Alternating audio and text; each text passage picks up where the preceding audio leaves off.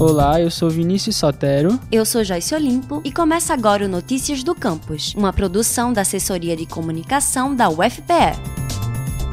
Atualmente, o debate sobre o uso medicinal da cannabis, nome científico da maconha, tem crescido no Brasil, devido às políticas públicas de países como Canadá e Uruguai e algumas regiões dos Estados Unidos que legalizaram o uso da planta para fins medicinais e recreativos. No Brasil, o primeiro medicamento aprovado pela Anvisa para importação foi o Mevatil, remédio à base de canabidiol, substância encontrada na cannabis. Devido à eficácia no tratamento de doenças como Parkinson, fibromialgia, autismo e no controle de convulsões comuns em pessoas com epilepsia, a cannabis e suas substâncias são alvos constantes de pesquisas e análises. Rodrigo Cariri, médico especialista em família e comunidade e professor da UFPE, conversou com a gente sobre o uso da cannabis medicinal em pacientes do Centro Integrado da Saúde, o CIS, trabalho que vem sendo desenvolvido por ele desde 2018. Eu tenho pacientes com síndromes raras de epilepsia refratária que tomavam mais de 5 anticonvulsivantes antes de começar o tratamento com o derivado da maconha e tinham 30 convulsões por dia. Hoje, sob o tratamento com a maconha, esses pacientes não apresentam mais nenhuma convulsão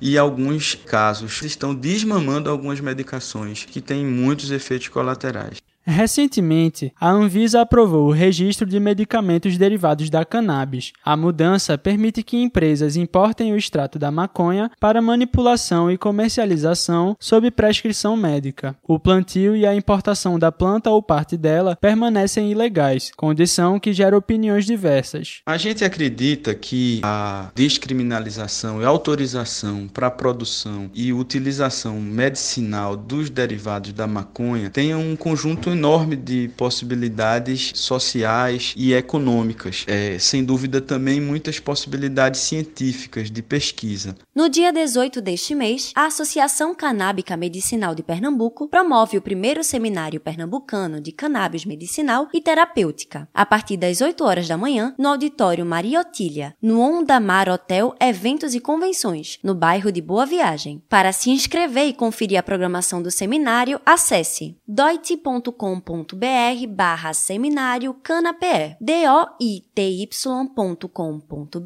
barra seminário canape, com dois N. Acompanhe agora o que acontece na UFPE. Estão abertas até o dia 17 deste mês as inscrições para compor a Comissão de Verificação de Pessoa com Deficiência. Todas as informações você encontra no site bit.ly barra formulário PCD.